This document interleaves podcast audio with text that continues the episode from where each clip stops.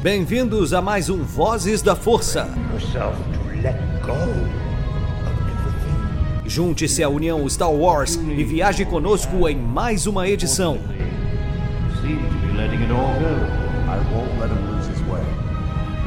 Seja também a fagulha que manterá a chama de Star Wars acesa por muitos anos.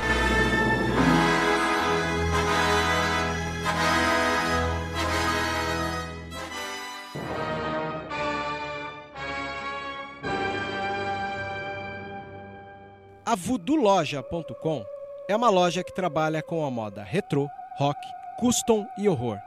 São 11 anos da cena alternativa. Se você não conhece, visita lá. Tem no Instagram Voodoo Loja, uma das melhores lojas e parceira nossa. Isso é rock and roll puro.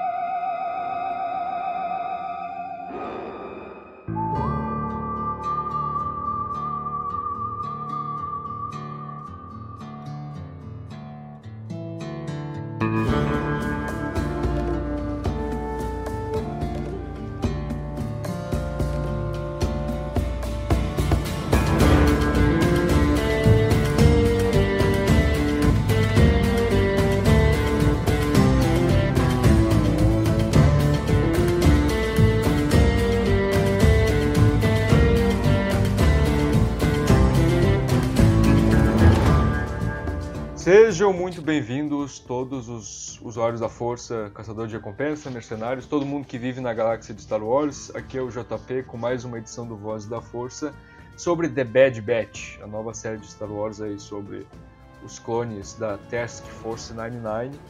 E hoje a gente vai comentar sobre o quarto episódio, que foi que recebeu o título aqui no Brasil de Encurralados. E aqui comigo estão presentes é, é, presenças muito queridas e importantes aqui, como por exemplo é, a Nath, que apresenta o quadro do Vozes da, das Minas, e que agora vai estar presente nas edições normais também aqui, junto comigo com o Vebs. Então, é, se apresenta aí, Nath, para o pessoal que não te conhece, apesar de que eu não sei se tem alguém que não te conhece aqui. e aí, gente, tudo bem? É, eu acho que vocês já me ouviram falar bastante aqui, né? Todo mundo aqui já me conhece, mas para quem não conhece, eu tenho um canal no YouTube onde a maior parte do tempo eu tô passando vergonha, como em todas as minhas outras redes sociais. E faço aqui o quadro do Vozes delas, onde a gente chama algumas mulheres aí que gostam de Star Wars pra gente falar um pouco sobre isso da nossa ótica, que é bem legal. Isso aí. E aqui também temos um convidado muito especial. Fazia tempo que queríamos trazer ele pro Vozes, é, porque direto ele chamava a gente, eu e o Vebs, para as lives do canal dele.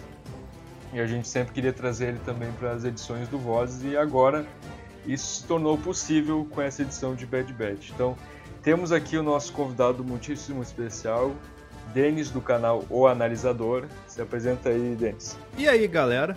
Primeiramente, muitíssimo obrigado por estar com vocês aqui no Voz. Estar em uma, um veículo falando de Star Wars, para mim, é sempre um prazer. É muito divertido de verdade, ainda mais com gente que sabe trocar ideia e sabe falar. Uma coisa que eu tô aprendendo. Logo, logo eu chego no, no calibre da galera aqui, mas, cara, é, falar de Star Wars é sempre muito divertido assim. Porque eu sempre falo isso no analisador recentemente. É, se hoje eu produzo conteúdo pra internet, é porque um dia lá atrás eu assisti Star Wars e aprendi a gostar de, de franquias e, vamos colocar assim, ser o que a galera chama de nerd na, na internet hoje em dia, né? Então, a, a minha função daqui pra frente agora é retribuir tudo que Star Wars me deu, aqueles caras falando. e Cara, aqui primeiramente queria saber, né, como que foi para vocês é, esse episódio? Porque assim, é, a gente até tava comentando isso aqui antes de gravar, que a gente tá vendo aí um problema com, com The Bad Batch que é em relação ao ritmo da série. É, The Bad Batch, como a gente já falou, é uma série muito nichada por conta de ser ali uma oitava temporada entre muitas aspas de The Clone Wars. E por isso ela segue um nicho muito específico e por mais que a série esteja em uma qualidade muito boa assim de roteiro, de é, qualidade de é, imagem, som, ambientação, é, luzes também, né? A animação está muito impecável. Por mais que ela esteja boa, ela está seguindo um ritmo muito lento e é, os episódios a gente está vendo que estão começando a ficar mais é, fillers, digamos assim. E isso pode ter um respaldo aí é, com a, a, a, recepção que a série está tendo no fandom, porque muita gente é, não está assistindo ou então não está ligando muito para a série, eu vi muito disso e tal, ou começaram a assistir desistiram ali no segundo episódio e tal, porque é, acharam o ritmo muito lento. E a gente já conversou diversas vezes sobre isso aqui, né? É, ainda mais pelo fato de serem 16 episódios, o que preocupa a gente, o que quer dizer que vão ter que vir novos personagens aí é, para fazer aparições nos episódios para sustentar a série. É, como apareceu uma personagem muito inédita nesse episódio, né? Então eu queria saber como que tá sendo para vocês assistir Bad Batch e esse, esse episódio específico, como foi. É, cara, assim, ainda bem que você deixou pra eu falar assim primeiro por conta de que, entre aspas, eu sou o que mais se aproxima do, do povão, né? Que, que tramita entre as outras bolhas da internet e tal, assim. Bad Batch, cara, pra mim tá, tá sendo uma aventura legal, uma aventura Star Wars bem, bem bacana. Só que tem a questão que a galera é muito imediatista na internet, né? Quer que, nossa, a cada obra tem que ser perfeita, tem que ter todos os arcos, tudo bonitinho, revelações bombásticas, explosão, carro e murilherio, como diria o pessoal do Choque de Cultura, né? Mas, cara, eu acho que isso vai muito do controle da expectativa, da ansiedade do pessoal, saca?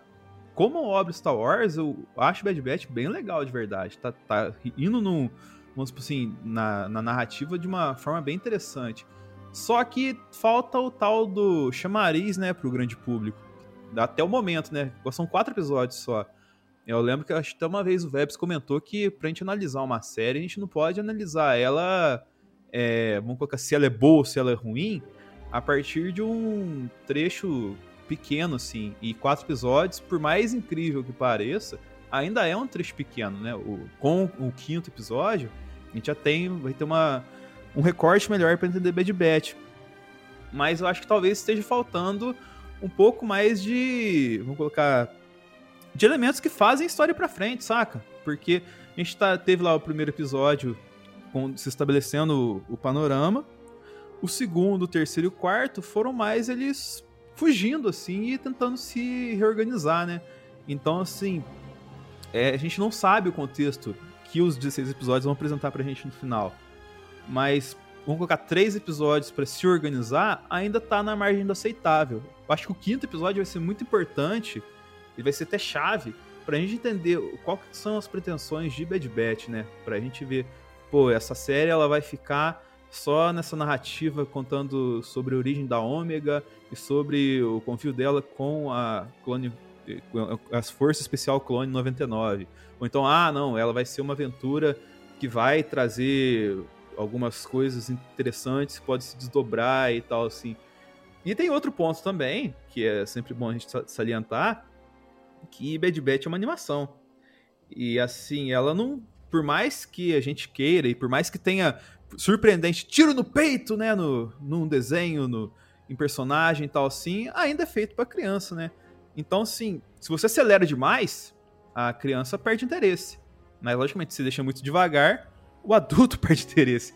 Então, vai ter que. Vamos ver como é que vai ser equilibrado isso. Até agora, tendo quatro, vamos colocar três episódios para se arranjar, como eu disse, é aceitável.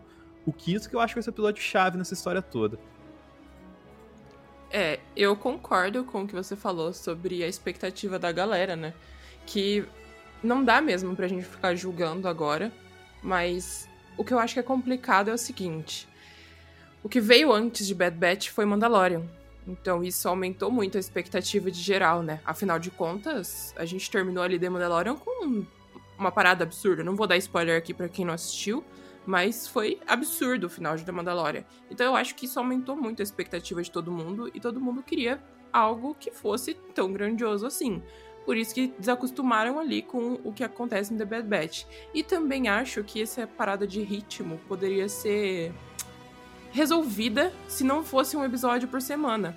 Porque, tipo assim, eu acho que se eu assistisse Clone Wars um episódio por semana, eu também ia achar a mesma coisa que eu tô achando de The Bad Batch. E eu adoro Clone Wars, só que eu maratonei Clone Wars quando eu assisti. Entendeu? Eu não assisti um episódio e parei, Eu eu, assisti também. vários seguidos, exatamente, porque eu acho que fica muito melhor quando você assiste assim. Rebels da mesma forma. Então eu acho que o problema de ritmo do The Bad Batch pra mim até agora tá sendo o fato de que eu tenho que esperar uma semana pra assistir cada episódio, sabe? E isso acaba um pouco com o ritmo da série, realmente. Mas eu não acho que é algo ruim. É, é que é um- um, uma parada muito nichada, The Bad Batch. É bem pro público que gosta de universo expandido mesmo. Por quê? Eu acho que em algum momento The Bad Batch vai ter que colocar alguém grande e importante lá dentro da série. É algo como o que acontece em Rebels, que aparece a Leia, né, ali na primeira ou na segunda temporada, que eu não me, não me, não me lembro, que aparece gente importante na, em Clone Wars tem, o tempo todo, né? Porque afinal de contas, ah, os Tá três acontecendo num momento importante, né? Exato. E os três personagens principais de Clone Wars são personagens muito importantes. O Anakin, o Obi-Wan e a Ahsoka, sabe? Então, ali já é um negócio que pega o fã. Mas eu acho que The Bad Batch precisa de algo assim. É legal aparecer a Fennec? É, mas eu acho que precisa ainda de alguém maior pra a galera virar pro Bad Batch e falar, putz, tal pessoa tá lá, agora eu quero assistir a série toda e saber o que tá acontecendo, sabe? Ô, JP, só uma perguntinha, não sei se você se lembra. Quando o Clone Wars foi lançado, no- na época lá, eram quantos episódios por semana? Era um só mesmo? Um só, passava É, no Cartoon. O Vebs Nossa. falou que ele assistiu assim. Então, cara. Era uma delícia, eu assisti assim também. Sério? Sim, foi. Eu tinha. Quando lançou o filme, foi em 2008, eu tinha seis anos. Aí depois foi lançando as. a- eu senti eu- tão velho agora. eu- aí depois eu. Aí depois a série foi lançando e, e passava um episódio. Era toda terça, se eu não me engano, às sete e meia no Cartoon. E aí.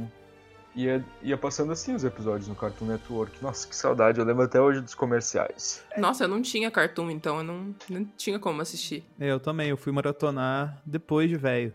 É, eu também, depois Mas- de velha que eu fui ver. Mas o lance que, eu- que eu falei isso é que isso que o JP falou é tipo, ele foi conquistado aos seis anos. Então, ele assistir semanal como criança, é, talvez o formato de Clone Wars, talvez não, certamente o formato de Clone Wars foi pensado para esse público mais infanto-juvenil. Totalmente. O Bad Batch, será que a gente tá mirando o público errado? Será que a intenção da Disney não é atacar a criançada em vez de atacar a gente?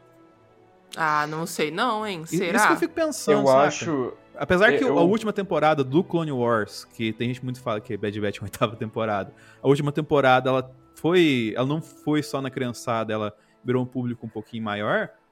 Será que Bad Batch tá mirando no mesmo alvo ou será que tá, ela baixou um pouquinho o alvo? Eu acho que tá mirando no mesmo. Eu sempre concordo muito com o que o Vebs fala, que as séries foram evoluindo com o público que foi assistindo. Por exemplo, no caso, o meu público, porque eu comecei com Clone Wars ali aos seis anos e agora, e eu depois assisti Rebels, e depois veio a sétima temporada, e aí agora é, veio o Bad Batch, sabe? E as, as séries foram evoluindo com esse público que começou lá com Clone Wars, sabe? E aí por isso que teve um- uma escadinha assim, tipo de amadurecimento nas séries. Eu vejo assim, sabe? Eu acho que tá mirando no público que cresceu ali com, com Clone Wars, que, que no caso foi a, a minha geração ali. Entendi. E o, o episódio aqui, é, a gente vê que ele começa com um plano que a gente já tinha discutido em outras edições é, sobre o lance de como que eles vão ficar agora, já que eles não têm mais assistência de um governo, porque esse foi um dos pontos que a gente achou bastante curioso, tipo, como que eles vão se virar agora que eles vão ter que arranjar os próprios suprimentos, porque quando os clones estavam lutando pela República, eles não tinham que se preocupar, com comida, com alojamento, com créditos, porque a República fornecia tudo para eles, eles eram cobertos pela República. E aí agora que eles são fugitivos ali, né, no caso do, do Bad Batch, como é que fica, né? E aí a gente vê aqui que o, o Echo, por exemplo, ele fala que os suprimentos acabaram, o combustível está no fim, E aí eles comentam que agora que eles são fugitivos e que não tem mais a República para cuidar deles, eles vão ter que ver isso por conta própria. Então é interessante ver isso porque eles nunca pensaram na possibilidade, né, de a República virar um império e eles virarem fugitivos. Então eles estão tendo que lidar com essa situação imprevisível. E aí a gente vê que eles é, acabam tendo que ir ali para o planeta mais próximo deles, para o combustível não, não comprometer muito o combustível. E a gente vê que eles vão para o planeta de Pantora. Aí quem viu, a gente estava falando de Clone Wars agora, e para quem viu Clone Wars, Pantora é um planeta bastante familiar, é um planeta onde tem os Pantoranos, que são aqueles, é, aquela espécie mais azul assim, que inclusive, para quem não sabe aí, o, o, George Lucas, ele fez uma aparição no episódio 3 lá na Vingança do Sith. Maravilhoso. Um... Uhum, é, ele fez como um personagem que era um pantorano, que lá na, no teatro, na casa de ópera, que o, que o Anakin vai conversar com, com o Palpatine lá, que ele interpretou o Barão Papanoida. E aí era um, era um cara dessa espécie, um pantorano e tal, azul. E aí a gente vê que eles vão para esse planeta Chegando lá, a gente vê que quando eles vão atracar num, numa doca de pouso, é, vai acontecer uma situação que eu achei bastante engraçada, assim, porque o cara ali que estava cuidando da doca, é, ele era um sulustano, né, da raça sulustano, e aí ele ele comenta ali que que eles vão ter que ele vai ter que escanear a nave, né, para para precisar calibrar e fazer o, os reparos que eles falam. Só que eles não querem, né, que, que escaneiem a nave. E aí o, o Wrecker, ele meio que intimida ele ali, né? Falou, tem certeza que tu tem que escanear? E ele fica... Eu gosto muito do com... Wrecker. Eu também, ele fica com o peito em fala ali. Tem certeza que tu precisa? Daí é, o carinha fala, né, eu acho que não. Acho que dá pra pular esse passo. Só que daí a gente vê que não é bem assim, né? Dele falar ah, que eu preciso de um, de um incentivo, né? Vocês não estão esquecendo disso. E aí o Wrecker não entende, né, do, do que, que ele tá falando. Aí o Tech vai ali e dá uns créditos para ele, né, e aí, é... e aí ele resolve o problema ali. Eu achei engraçado porque o Wrecker, ele, ao mesmo tempo que ele é desse jeito dele, ele também é muito inocente, sabe? Ele parece muito tipo um bebezão grandão, porque quando o cara fala ali que ele precisava de um incentivo para não escanear a nave, ele fala, ah, eu acho que ele tá falando de créditos. Eu acho ele muito engraçado. Eu só, antes da gente só seguir adiante, tem que fazer um comentário que a gente até comentou ontem lá no analisador, que os nomes de Star Wars eles seguem num caminho bem interessante para quem é do Brasil, né? Porque Barão Papanoida, ele tá Sim. um passo de ser o Barão Papai Noia, né? Então. Sim. maravilhoso. É, aí depois nós, nós vemos aqui o, o carinha ali que estava cuidando do, do, da doca de pouso falando através de um comunicador com, com outra pessoa, né? Aqui é Raspar 6 da Doca Ro. E aí é, ele fala ali com o caçador de recompensas, né? Dizem por aí que você está procurando um, um caço da, da classe Omicron, né? Modificado, igual deles. E aí nós vemos que a pessoa com quem ele está é, se contactando não é ninguém mais, ninguém menos do que Fennec Shand, que a gente vê lá em The Mandalorian, interpretada pela Ming Na Wen, nossa Mulan. E uma pessoa coisa que, que não envelhece. Exatamente. Todos eu acho asiáticos. Eu acho legal que tipo assim, ó, fizeram tipo esse lance aí que dizem que tipo ela tem quase 60 anos, mas parece que tem 30, trouxeram para personagem dela também, para Fennec, porque poxa, é, Bad Batch se passa 28 anos antes de The Mandalorian. E ela não mudou nada, sabe? Então eu achei legal isso, fazer uma homenagem à atriz, sabe? Maravilhosa. Assim, não, a, gente tava comentando ontem que, assim, bem superficialmente, assim, a Fennec do, do Bad Batch, ela lembra mais a, a Ming-Na quando ela tá vestida de Chun-Li, né? Mas, tipo... Sim. A difer mas é mínima a diferença da Ming-Na Chun-Li pra Ming-Na do, do Mandalorian. Pior que parece mesmo. Inclusive, estávamos calculando esses dias a idade que a Fennec teria aqui em, Demanda, em Bad Batch. É uns 20 e poucos, e, não é? É, no mínimo. Tipo, no mínimo, sabe? Porque se ela tem 20 e poucos aqui, então lá em The Mandalorian já tem 50 e poucos mesmo. Ah, mulher. A atriz na vida real tem 50 e poucos, então tá tudo certo. A atriz na vida real tem 57. É, tem quase Cara, é 60 bizarro. anos. 60 anos e parece que tem 30. É assustador. Enfim. Essa, essa gente, eu não sei o que que passa na cara. É tipo o Tom Cruise, sabe? Que tipo passa cocô de passarinho na cara, sabe? Ô, você sabe que tem umas atrizes que passam, se você quiser até cortar isso porque pode ser ofensivo pra alguém, é. placenta. Sim, eu sei. Eu já vi. Acho que é a Gwyneth, não- Gwyneth Paltrow, Não, ela não, passa uns A negócios Gwyneth tipo Paltrow é, é um negócio à parte, né? Porque, cara, ela tem É. umas ideias que falar pra você. Já, Bem bizarro. negócio de vela com cheiro da nananã É. dela. E- É, é triste. Que nojo. Enfim. Isso aqui é um podcast sobre Star Wars, não sobre coisas gore e É, nojento. Enfim. pesado. Depois nós vemos aí um momento meio fascistoide, digamos assim, quando eles estão andando ali por, por Pantora. Não, uma cortesia E do aí- Império, JP. Não fale assim. É. Pois é, vou até reformular aqui minha frase, né? O- nós vemos que o Império ali tá chegando em Pantora e nós vemos que todos eles estão saudando porque o Império salvou a galáxia, né? Então eles estão ali dizendo que todo cidadão pode tocar sua moeda inválida por créditos imperiais, assim eles vão ter um futuro mais próspero. E aí nós vemos ali que vários pantoranos e humanos estão é, comemorando e ovacionando os clones que vão passando. E e aí nós vemos a Ômega perguntando, né, o que, que eles estão comemorando? Aí o Hunter fala, é o fim da guerra. E, e aí a, nós vemos o, mais uma vez o, o vice-almirante Rampart, né, que a gente já tinha conhecido ele no, no holograma lá em Saleucami no segundo episódio, e depois ele apareceu no terceiro episódio lá com o Tarek em caminho. Agora nós vemos mais uma vez ele em holograma ali, falando sobre o- os códigos de série, os créditos imperiais e tal, que, era um, que é um projeto dele, que ele conseguiu implementar. E, enfim, dando aquele discurso dele, fascista, quer dizer, salvador ali do Império, né?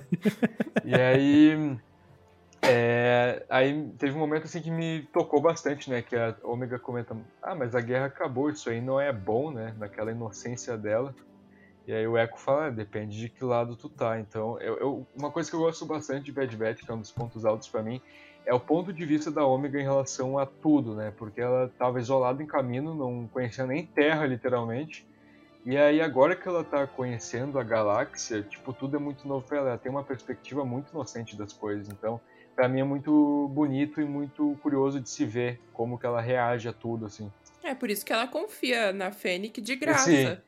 Entendeu? Pô, Pô, é uma cara, mulher. esse- Por que, que eu não vou confiar nela? Ela é igual a mim, mais semelhante do que os Bad Batch. É, exato. Que ela até pergunta, né? Por que tu tá carregando um blaster, né? E ela diz que é pra ela se defender. Ela até pergunta se ela é um soldado, por acaso, né? A Fênix. Pois é. E depois nós temos um momento mais, engra- é, mais engraçado ali ainda, que o Tech ele tá querendo consertar a nave e ele pede ajuda do, do Riker, né? Eu adoro que tipo eles têm uma, uma química muito legal porque o Riker, ele- o Tech ele usa umas, uns termos muito técnicos e o Riker fica de saco cheio disso, sabe? E ele fala só pra simplificar tudo e tal. E É, o aí Echo não a- tá ali, né? O Echo, que é o. Que nem o Vebs fala, é o droid do, do Bad Batch, né? Ele não tá ali, né? Então, Não é quem tem que fazer esse serviço é o Wrecker agora. É o- Exato, exato. E aí o, o, o Tech fala ali, né? "Ah, Eu preciso que tu tire tal e tal coisa e tal. E aí o, o Riker fala, fala logo o que, que eu tenho que arrancar. E aí ele, ah, é só aqui. Aí ele vai ali e arranca, sabe? Eu gosto muito do Riker, sério. Ele é muito o Hulk deles ali. E. Alguém ia falar alguma coisa? Cara, né, Não. eu acho que eu ia, eu, eu ia falar, mas não sei se eu tô antecipando. Se for, se for falar isso, até joga mais pra frente. É que assim, o Wrecker, ele. Eu vejo que a gente tá falando questão da narrativa da história, né? Que ele tá virando quase que um, um problema em certos pontos de, de Bad Batch, porque, cara, ele é o tanque da parada, né? Ele é o- Uhum. a força bruta, ele resolve tudo fácil. E às vezes eu tô notando que eles estão tirando o Wrecker da história pra ter um desenvolvimento da narrativa, porque se ele entrar é, efetivamente no, no combate, se resolve fácil. O lance da Fennec, apesar de ter sido bem da hora ela derrubar o Wrecker com um golpe, assim, eu senti um pouco disso, saca?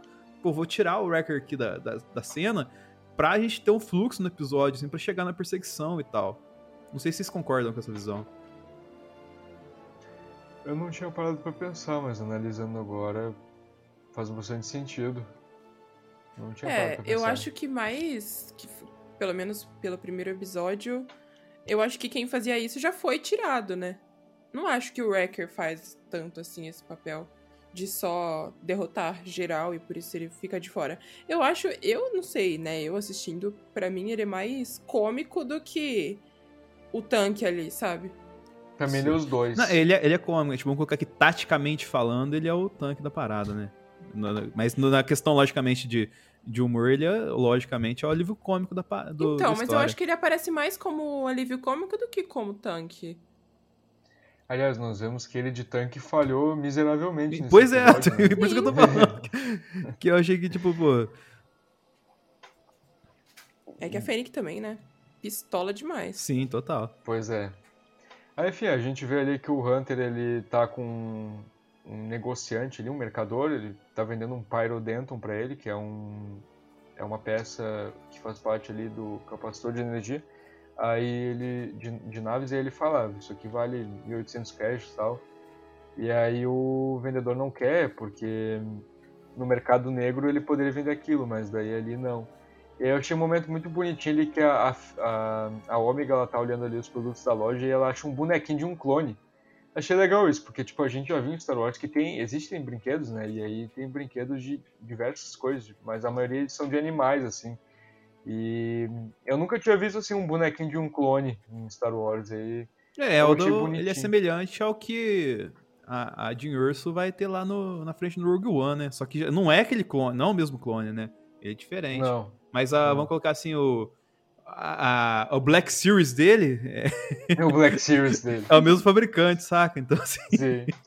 Sim. E, cara, essa cena, a seguinte que teve aí, eu ri muito, cara, mas muito. Que, que tipo, aparece ali o Echo e, e, tipo, o Echo, tu olha pra ele tu acha que ele é um droid mesmo. Porque, pô, o cara, o braço direito dele é uma chave de fenda. Ele não usa a roupa que uma pessoa comum usa. Ele não mostra, tipo, a pele dele, assim, dos braços em nenhum momento. Ele tá todo cheio de roupa. Ele ainda usa aquela máscara na cara. E aí o, o, o negociante ali, o mercador, diz que aceitaria comprar o droid deles. E aí ele tá se referindo ao Echo. E aí o, o Hunter fala que ele é um protótipo militar. E, e aí o- eles começam a, a negociar ali o, o Echo. E aí o Echo fica de cara, né? Fica tipo, eu não sou um droid. E aí. mas falando, até "Não, os vamos- Bad Batch fala que ele é droid. Falou, vamos, vamos Sim, coloca a não. máscara aí que você vai de droid, mano. Então, Chama Sim, menos te- atenção ele como droid do que se ele não fosse de droid, né? Exato. E até o Tech fala também lá no primeiro episódio, ah, o Echo é mais máquina do que homem também. e aí o. E aí eu achei muito engraçado o Hunter chegando ali pra, pra falar, ah, quando. é, tipo, ele vai me dar o dinheiro ali por ti, daí eu pego os suprimentos, eu te dou o sinal e tu foge. E o Echo muito puto, né? Tipo, cara, eu não sou um droid, eu sou uma pessoa. E aí, tipo, quando ele se conforma, ele fala ali, ah, certo, eu não. Eu vou aceitar ser vendido, mas não por esse preço. Eu valho muito mais do que dois mil. E aí, verdade. cara, eu ri muito nessa cena porque eu não esperava. Eu achei uma, uma cena engraçada, assim, porque o, o Echo ele ficou muito de cara. Eu achei engraçado. Eu achei Aí- a, a próxima mais legal. Sobre o fato de, tipo, os, o- os The Bad Batch estão tão. Né, os clones ali, eles têm tanto que aprender a ser pais, né, da Ômega, que eles não sabem que se durante dois segundos eles não olharem pra Ômega, sumir. ela vai sumir. Literal, Sim. assim, tipo, você não vai mais ver onde a criança tá, sabe? Eu acho Hum. isso o máximo da Ômega. O Eu máximo. achei engraçado também. É, Isso foi da hora. E assim, o, o legal é que ela foge como uma criança faria mesmo, né? Ela vai brincar com o cachorro e o cachorro É, rouba o brinquedo Se dela distrai, e distrai né? ela. Distrai totalmente, vira, vira chavinha. Aí nós vemos a Fennec vigiando ali ela e começando a ir atrás dela. Aí depois a gente vê que o Hunter ele consegue a grana pelo Echo, né? E ele, ele até debocha do Echo, né? Echo, vá com seu novo dono. E ele sim, como quiser. É, aí é, nós vemos aí justamente o que a Nath comentou, né? O, o Hunter não olhou por dois segundos onde estava a Ômega e quando ele vai se lembrar que ela existe, a guria sumiu do mapa, não deixou vestígio nem nada. Aí é, nós vemos que ela continua correndo atrás daqueles, daqueles cachorrinhos que eu nunca vi eles antes, nenhuma mídia, então acho que é uma espécie nova. A Ana comentou no, no, no nosso programa lá que eles apareceram, se não me engano, no Resistance, alguma coisa assim. Eu não vou lembrar o nome também. Mas parece que eles- Ah, tá, os cachorrinhos lá do. que brincam com o Cass. Tá, sei. Só não lembro do nome. É. Mas é, eles. Verdade, eles aparecem em Resistance. Em Resistance, em Resistance aparece bastante os animais, inclusive aparece bastante Lotcat e tal, né, que a gente vê em Rebels. É, Aí depois nós vemos a. Mas só um minutinho, JP. Quantos Diga. anos teria a Ômega na série ali? Menos que o Boba. Ela teria em torno. É, é só tu fazer o cálculo, tipo. O... Se ela foi criada ali, tipo. Na primeira leva, é que a gente tem que lembrar que, tipo. O, o Zyphovias, ele foi falar lá com os Caminonos para criar o Exército Clone, ali mais ou menos na época do episódio 1. Então. É... Aí depois teve a leva de clones, que a gente viu lá no episódio 2, né? 10 anos depois. É uns 10, Aí- não é, JP? Hã? É uns 10 que ela tem, não é? É, eu acredito que 10 ou menos. É a idade que ela teria. Tipo, 10, 8 anos, eu acho. É. Porque, eu- ela, eu, porque ela não foi da primeira leva de clones. Ela foi depois. Ela foi feita depois junto com os, os, é, os geneticamente modificados, né? Igual os, Sim. os do Bad Batch. Então ela teria por aí 8, 10 anos. Então, eu perguntei isso porque, cara, você, logicamente, é uma criança de, de 8, 10 anos, você não pode deixar sozinho. Só que eu acho legal da formação da Ômega, porque ela é muito avançada em questões Sim. táticas. A gente viu, né, que pô, ela manipula uma arma e tudo mais, assim, ela tem algumas características que a gente até pensa, cria a teoria de que, pô, ela pode ser um aprimoramento de todos os Bad Batch junto e tal. Só que ela é muito. Ela, ela acaba sendo um pouco atrasada em relação à idade que ela tem no que se diz a infância e juventude, maturidade, tá É, ligado? sim. É muito doido isso, né? Ela não sabe brincar, ela distrai muito fácil, assim. Isso, isso é bem legal, cara. ela não sabe o que é passeio. Tipo, eu fiquei assustado, assim, porque nesse episódio, o, o, quando eles estão ali falando sobre conseguirem dinheiro e tal, ali em, em Pantora, o Echo pergunta se eles vão fazer um passeio. E a Ômega fala, passeio? Né? E aí a gente vê que realmente ela não sabe o que é um passeio. E aí teve esse lance também de que no segundo episódio que ela não sabia nem brincar, sabe? Eu achei aquilo ali muito engraçado, porque os filhos do, da- do Cut e da Su ficavam tirando a bola e ela não sabia o que fazer, sabe? Ah, mas é complicado pra ela também, né? Ela cresceu Sim em ela, Caminos, viveu, Sim. sim, ela viveu isolada lá. do lado de adultos. Só tem adulto onde ela tava, Sim. sabe? É, ela tem, um, ela tem um pouquinho do que eu chamo de síndrome de Mewtwo, né? Que, tipo assim, foi feito só pra. Mewtwo, meu Deus! É, é que foi feito só pra guerra, assim, só pra. como arma, Exato. assim, não tem a- as noções de, de, de afetividade da vida, assim. Isso é muito doido, cara. Logicamente, o dela mil vezes mais, vamos colocar assim, nerfado, aceitável, né? Do que em relação ao Mewtwo, que era uma máquina de guerra. Mas o. mas o. Mewtwo. É doido, É. cara. Mas eu acho que é por isso que ela fica tão sensível com. É, Cut, né? Com o Aham. Cut. Sim, sim. Porque ele acho que conseguiu ali uma empatia maior dela. Ali quando ele pega ela no colo, você fala, putz, será que ela tem mesmo 8, 10 anos? Porque uma criança de 8, 10 anos, até onde a, a gente já conviveu, nunca viu isso acontecendo. E né? contar Ou que ela fica gigante no colo do. Cut também, né? Exato. Mas aí você pensa, poxa, ela tá agindo como uma criança muito mais nova. Mas é porque ela tá literalmente aprendendo a ser uma criança. Sim. É uma questão bem interessante, é meio que uma tensão de empurrar e puxar, ao mesmo tempo que ela é muito avançada, ela também é muito atrasada. Ela é muito avançada porque ela tem um potencial enorme ali por conta de que ela foi criada ali, foi geneticamente modificada para ser um clone perfeito, digamos assim. E aí ela também é muito atrasada porque ela é muito inocente, né? Ela não tem tato, não tem filtro, assim, porque cresceu num lugar ali rodeado de adultos e ênfase, né? Adultos caminoanos. Caminoanos são muito, tipo, de exatas, né? E não são muito sentimentais, né? Então... é, Nada muito- sentimentais, na real. é, né? é, então eles são muito de lógica, então é bastante interessante isso. E depois nós vemos ela sendo acolhida ali pela Fennec, é, que, elas, que a Fennec ele se, se faz de desentendida para ela ali. querendo encontrar o resto da, do Bad Batch. Aí nós vemos ali o, o momento engraçado do Echo com o resto dos clones ali, dos clones não, dos droids ali daquele mercante. E aí nós vemos que o, o Hunter ele acha o bonequinho que a que a que a Ômega. Omega tava.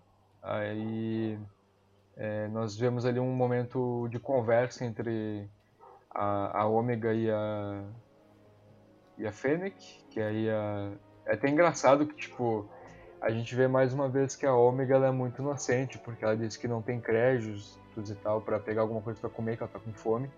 E aí a gente vê que a Fennec esbarra ali naquele num cara ali que tava segurando uma acho que é Meilorum, né, aquela fruta que Acho que era uma moça. é, co- Mas é, é tipo assim que A- a Fennec pega e rouba as frutas ali pra eles ali, né? Joga dentro do, do capacete dela e tal.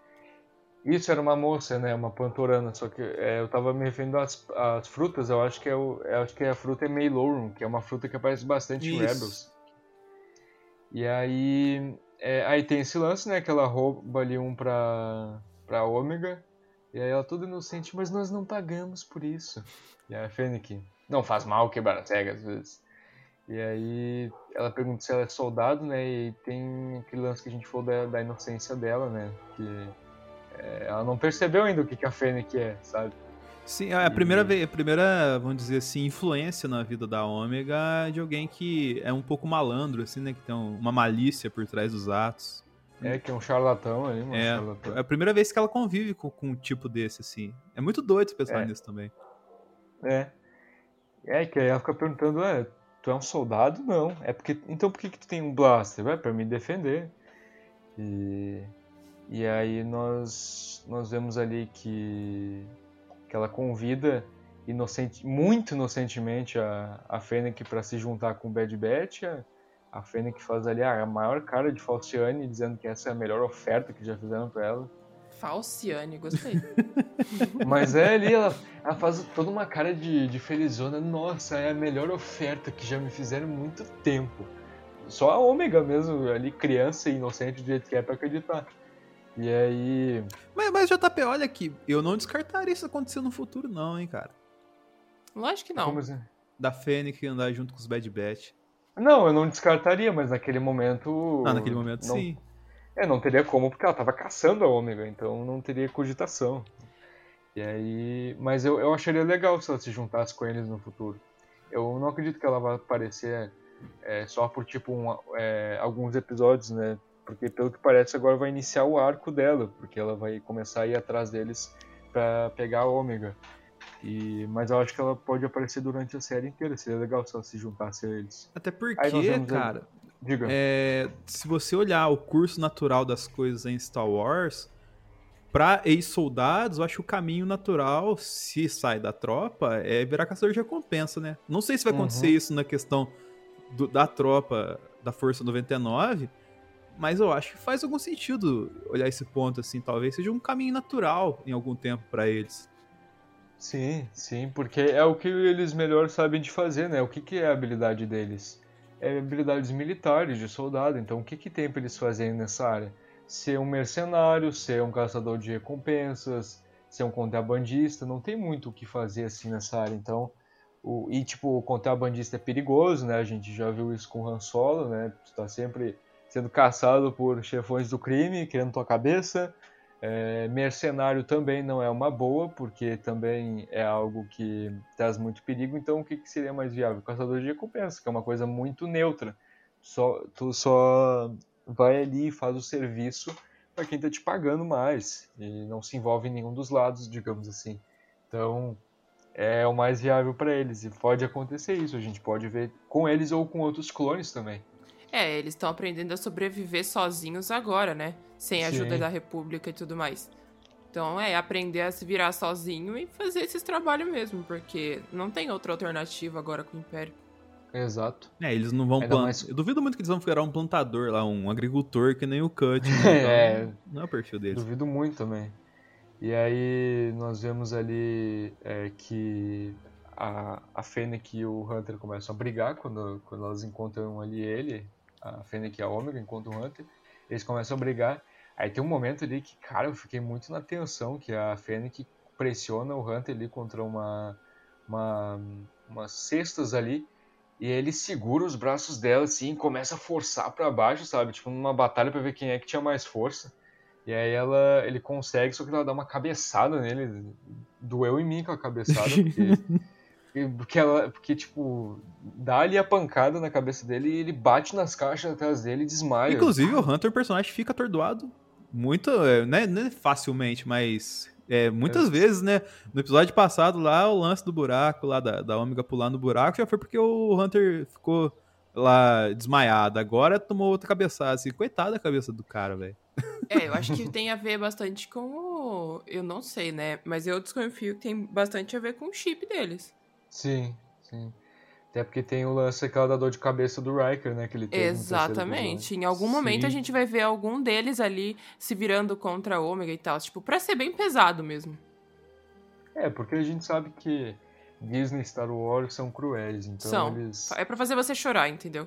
Se não tiver Exato. um momento choroso em The Bad Batch, não é uma série de Star Wars. É, eu já tô falando Exato. desde o começo da série e já vão se acostumando com a ideia de não ter o Wrecker numa sequência da série. É, eu acho que ele, ele é o mais viável pra, é. Pra se virar contra eles. E vai dar um baita de um problema, não, né? Porque o cara é um tanque, ele é um Hulk. Então. E ele é mais vai... bobão, que todo mundo gosta, né? Sim. É, exato. É o que tá mais recebendo, tipo, o apreço do público. Apesar de que eu tô gostando mais do, do Crosshair e do Tech, mas eu gosto muito do, do Wrecker também. É, o meu favorito é o Hunter. E, enfim, depois nós continuamos ali vendo a perseguição da, da Fênix a Ômega. É, o, o Hunter chega a contactar ali o, o Riker e o, e o Tech. Aí tem aquele momento nos túneis ali, né? Que o, o Riker ele salva ela. E aí tem um momento bem de, de tiozão ali, né? Pegando ela no colo, dizendo que deixou. Que, que ela deixou eles muito preocupados e tal. Momento pixel do episódio. É. Aí vemos a Fênix chegando ali, a, a Ômega sai escalando ali igual um, um, macaquinho de tão rápido. E aí temos ali um momento, né, que a gente tá falando que o que a gente pensou que, pô, ia ser uma briga foda ali, né, a Fênix contra o, Rack, o. Aí quando vê ela só ali dá um Paranauê, um Paranauê nele, gira ele, bate nele ali na parede e desmaia ele com um golpe só, tá ligado? Braba demais. aí. Eu, só uma coisa também, eu acho que foi o pessoal do Diário Rebelde que falou isso aí que eu tava vendo essa semana, da análise deles. O, você pode reparar que no episódio a Fennec ela é muito mais, é, vamos colocar assim, tática na questão de utilizar o, o, combate do corpo a corpo do que a questão de sniper, né, que a gente costumou de ver ela no uhum. Mandalorian, né? Talvez isso Sim. até corrobore um pouquinho pra questão da idade dela, né? Tipo, ela, ela mais jovem, ela usava mais esse tipo de esse tipo de técnica de combate. Ela, quando ganhou um pouquinho mais de idade, ela foi para uma questão mais longa distância. Tem, de pode ser um atirador. Sim. É, eu, eu não tinha me ligado nisso, mas agora faz bastante. É um, faz um, é um contexto bastante interessante. É, primeiro era ali mais uma lutadora, depois virou mais uma, um franco atirador, digamos assim. Quando viu que a, o corpo já não era o mesmo, né? Já não tinha um corpinho de 25 anos ali ágil, né? Tava, já tinha escoliose e tal, já tava surgindo problemas. É, o que não faz sentido com a Ming-Na Wen, né? Esse tipo de, é. verdade, mas, mas dá pra entender. Ela é uma exceção a, a essas regras. É. E depois temos um momento ali tenso, que a Ômega fica pendurada ali de frente, pro, de, é, em cima do tráfico ali de, de Pantora. A Fênix chega a salvar ela, dizendo que era para agradecer ela depois. Aí elas saltam ali em um, um tipo um, um cargueiro ali, e aí o, o Hunter já tá indo atrás delas e tal. Aí nesse momento, tipo, a gente tava vendo que ela tava mais corpo a corpo e agora, como não dava pra ela lutar com o Hunter corpo a corpo, a gente vê que ela começa a atirar nele à distância, né? Apesar de não ser de sniper, igual em, em Mandalorian. Mandalorian. Ela tá Sim. tá com um blaster aqui, um blaster pistol comum. É... A gente vê que fica bem frenético ali a, a perseguição, surge até ali os policiais de... a força policial de Pantora. É... Tem mais um tiro no peito. tem, tem Essa mais. série é muito adulta, gente, você não tá ligado. É, exato, é, é bastante, assim. A gente que não tá. É que a gente que é fã de Star Wars, assim, que não tá se ligando muito, porque a gente acabou se acostumando devido a outros materiais, mas. Essa banalidade, essa agressividade de Star Wars, assim, nos deixou mais mal É, a. Anakin, Anakin, Anakin queimando vivo em e aparecendo ali, tipo. Cara, eu, eu já vi muita gente falar, tipo. É, gente de fora que achou aquela cena bem assim pesada, né? O Anakin queimando e mostrando ali explicitamente, sabe? Já vi muita gente falar assim ah, de fora. imagina, ele matar a esposa dele também. Tranquilo, pô. É, Bem de É. boa. Bah, a Lei, da, Lei Maria da Penha ali mandou um abraço, né, pro Anakin, é? enforcando a mulher. Enforcando a mulher. De boa, né? Normal. Matar criança, pô, quem nunca? É, não. Então a gente meio que já tá acostumado assim, mas quem é de fora nota essas coisas.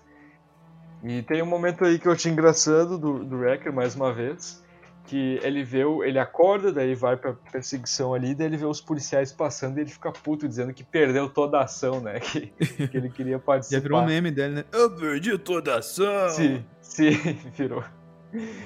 Aí, enfim, vemos que eles conseguiram chegar ao hangar. O, o cara que tava cuidando lá do, do hangar, que contactou a Fennec, fica puto, né? Dizendo que não é pra eles irem, que ela não tinha pagado ele ainda. E eles conseguem fugir de, de Pantora. E, e aí nisso eles começam a, a comentar ali sobre a, a Fennec, né? Que foi contratar uma caçadora de recompensas contratada ali pra, pra caçar a Ômega porque ela era o alvo. Aí eu achei interessante também porque a Ômega não sabia o que, que era uma caçadora de recompensas, né? Eles têm que, eles têm que contar ali pra ela explicar. É, Bounty Hunter E- is a complicated profession, né? É, exato. Contexto. já, já, dizia o, já dizia o The Client, né? Lá em The Mandalorian. Hum. Depois nós temos uma cena aí que eu gostei bastante ali, que é quando a Fennec tá conversando com aquele sulustano ali que tava cuidando do, do hangar. Que ele tá todo com medo, né? Dizendo, eu tentei impedir eles, eu tentei. Che- ela chega ali andando é, bem tipo é, Big Boss, assim. Só que daí no fim ela não ia tirar nem, nem nada, até deu os créditos que, que tinha prometido pra ele, né? Vendo, a gente vendo que ela tem uma honra ali igual a gente vê em The Mandalorian, né? Que ela tem com o Boba. E. E aí, enfim, o episódio termina ali com ela Perseguição, tirando o capacete. perseguição, perseguição. Aí nós vemos que termina ali uma. O episódio com ela tirando o capacete, olhando ali pra cima, né? Pra, pra galáxia ali. Ela tava se reportando E- pra alguém, né? É, exato. Ela... É, Eu, eu tô curioso ainda pra quem é que tava atrás da Ômega, né? Até eu acho.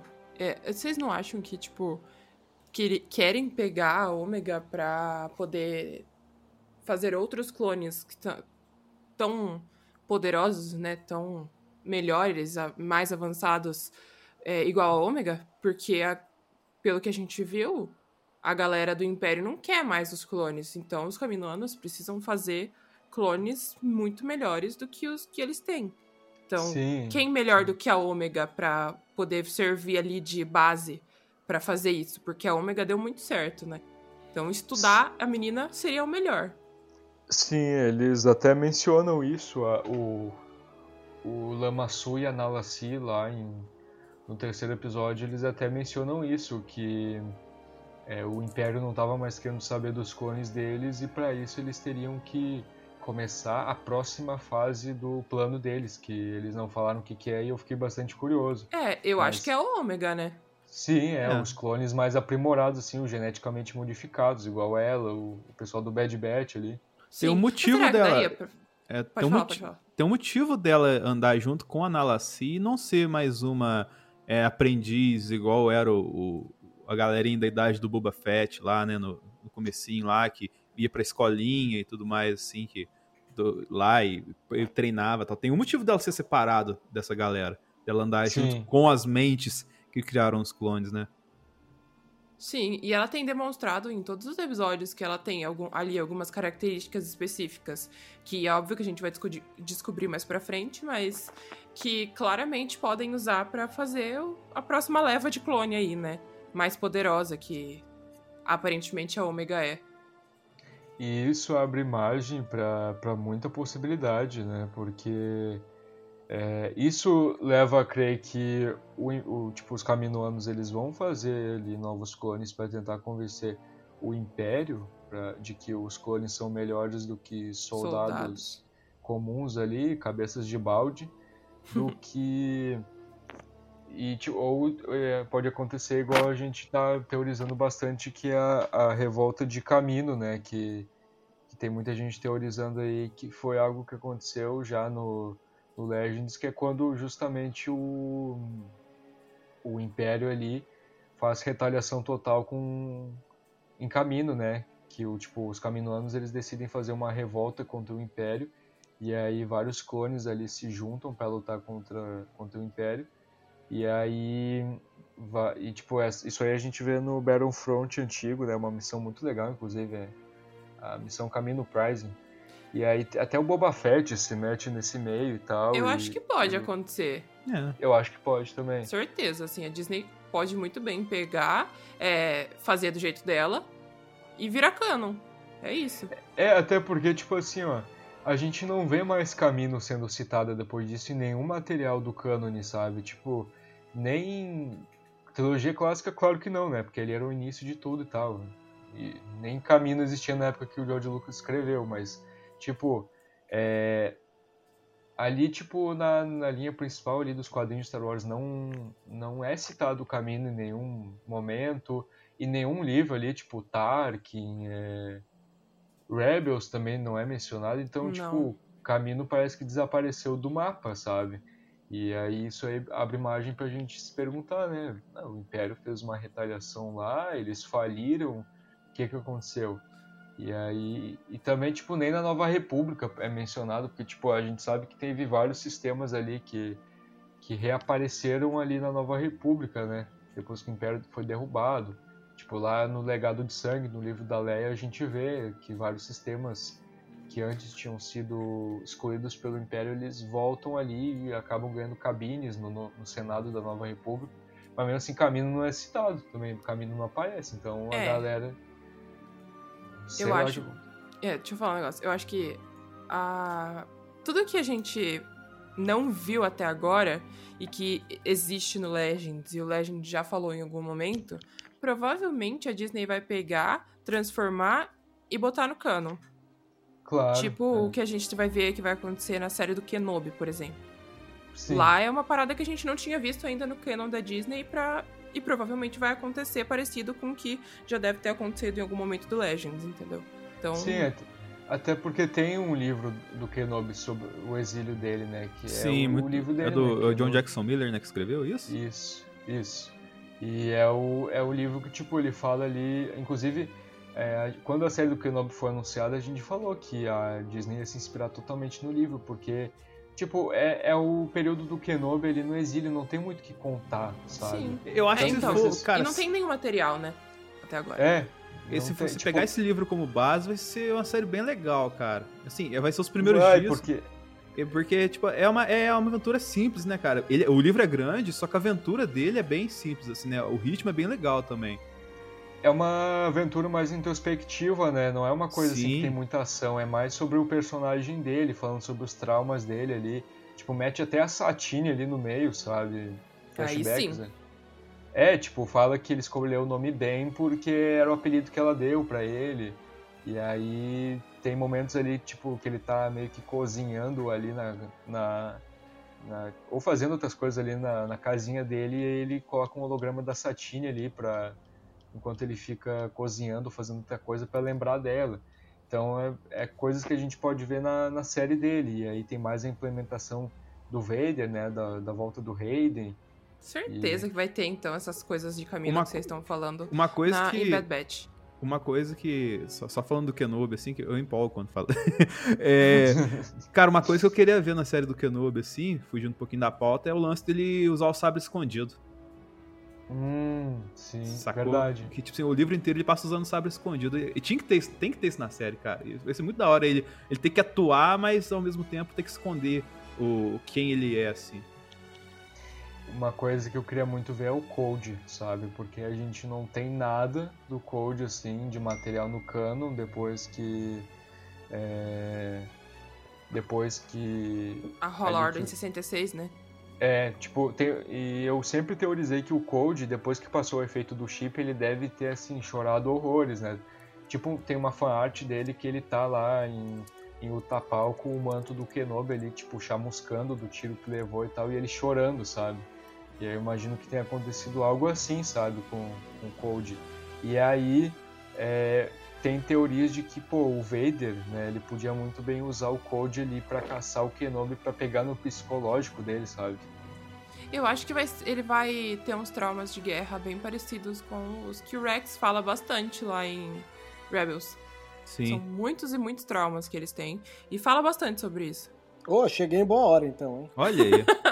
Oi, Vebs. Beleza. Vocês estão falando. Eu, na verdade, eu cheguei e fiquei quietinho. Só vi vocês falando do, da, da ômega, da esterilização de, de. Né?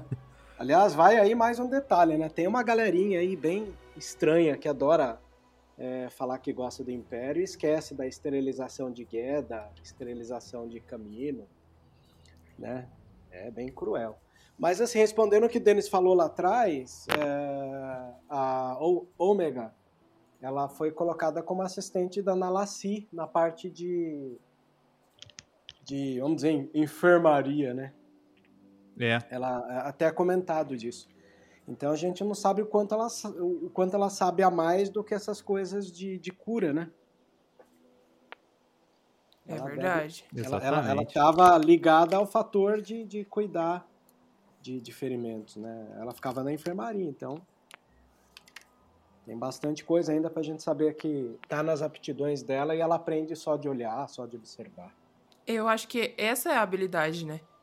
Conseguir é. fazer tudo que outra pessoa consegue fazer só olhando, porque ela copia os movimentos de qualquer pessoa, principalmente do Hunter, porque é ali quem ela considera como pai, né? Mas é, é muito engraçado como ela copia tudo. Então É. acho que essa, essa vai ser a parada dela. É verdade, senti a É, mesma o- coisa também. o- a síndrome do treinador. Não lembro quem falou isso anteriormente. Eu. Pois é, né? Uhum. Sim. É, eu acredito que ela seja tipo o treinador, né? Copiando a habilidade deles. Fala aí, Denis, é, aqui finalizando já a edição.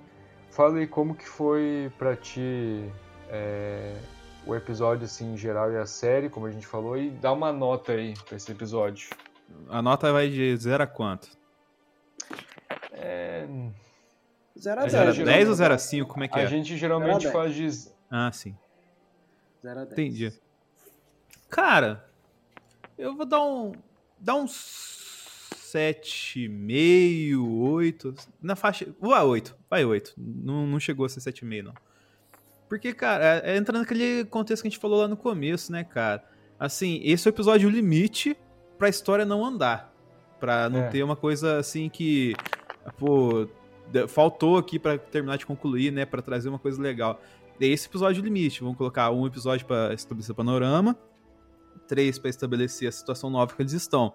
O quinto tem que ter um, um fato novo, né? Que a gente vai ver se vai, se vai rolar. Se não rolar no quinto, aí as notas dos episódios, acredito eu, vão cair junto, né? Porque, tipo assim, já, já tem um tempo, já tem coisa estabelecida e, e não acontece ainda as coisas. Então, assim, é, apesar que esse episódio aconteceu coisa, mas é aquela história do, é, é do, do episódio 9 que a gente tava comentando antes de gravar aqui, né?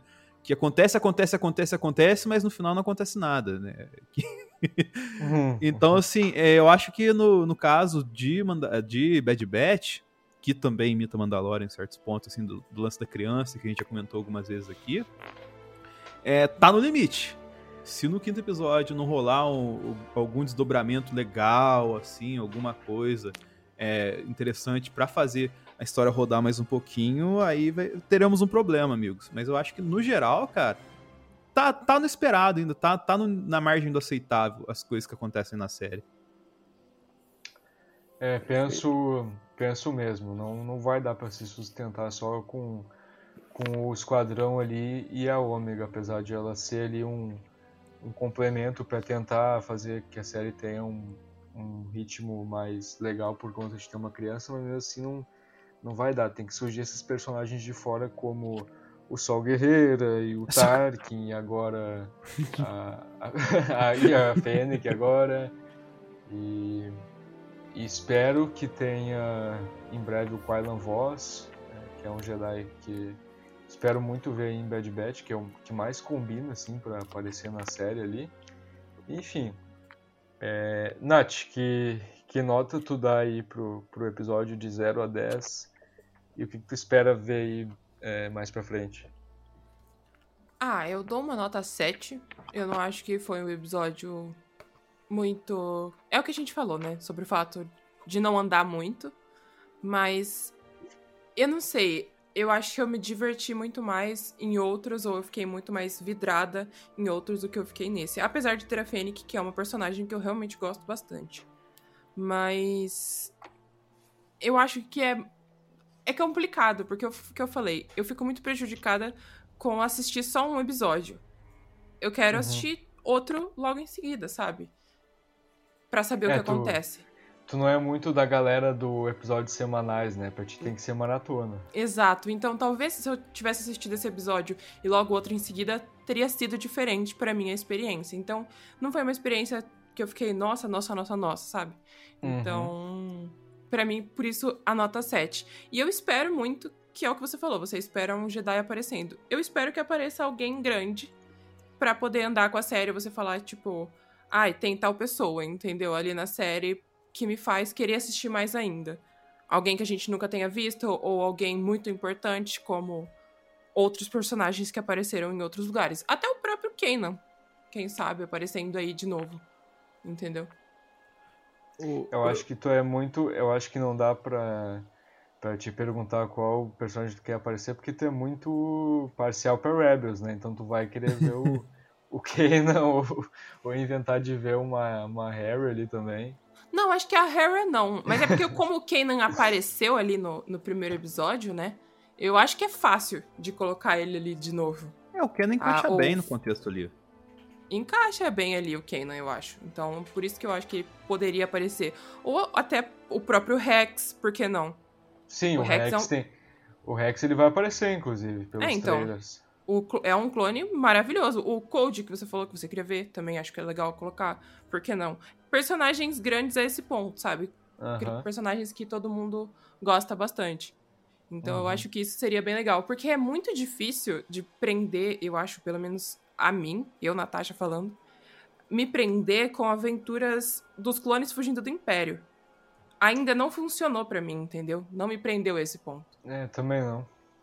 Então eu acho que precisa de alguém ali pra poder prender a minha atenção total à série.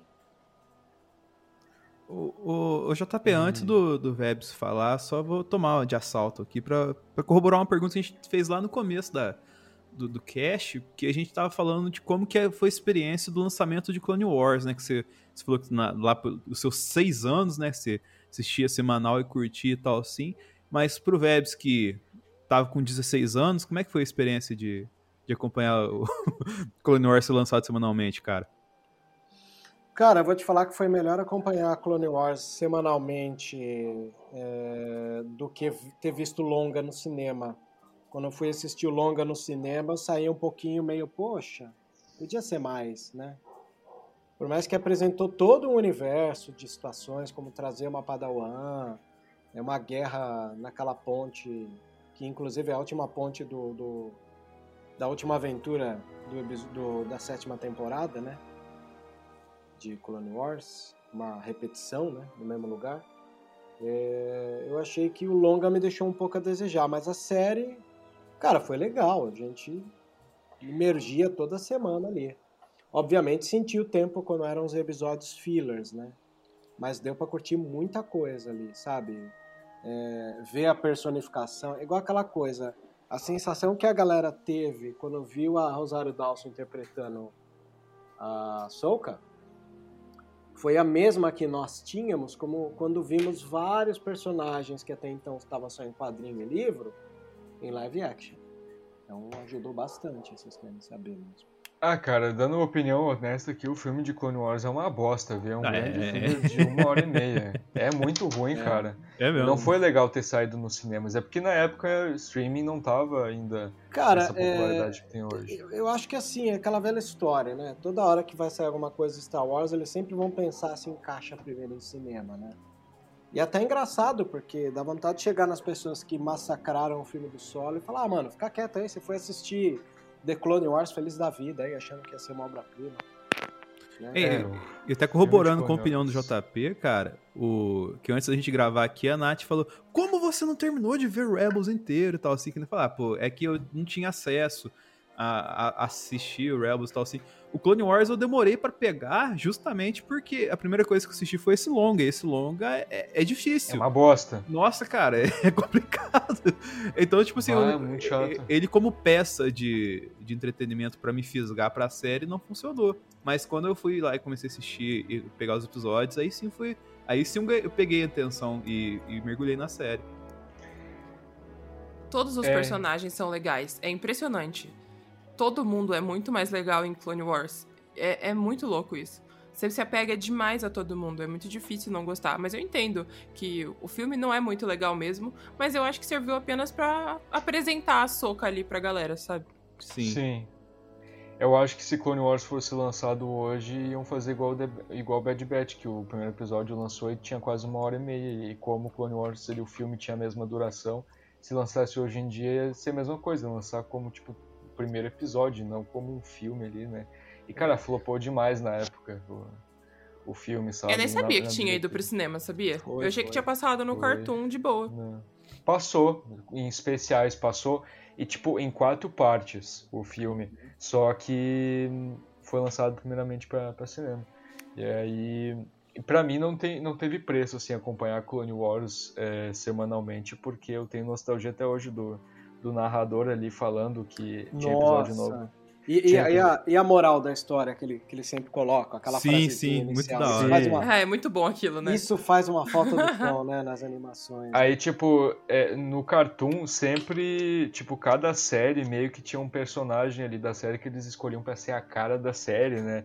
Ali nos comerciais. Aí de Clone Wars sempre era Ventress ou era o, o Anakin ali que aparecia, né? Daí ele fala É. Star, Star Wars, The Clone Wars, toda terça, sete meia, só no Cartoon Network. Nossa, até me arrepiei aqui. Era, Dá uma saudade. Era marcante mesmo. Mas, poxa, cara, é, entre longas de estreia, ainda prefiro o episódio 1 do Bad Batch. Ele fica acima do, do episódio de estreia longa de The Clone Wars e fica acima do episódio também de Star Wars Rebels.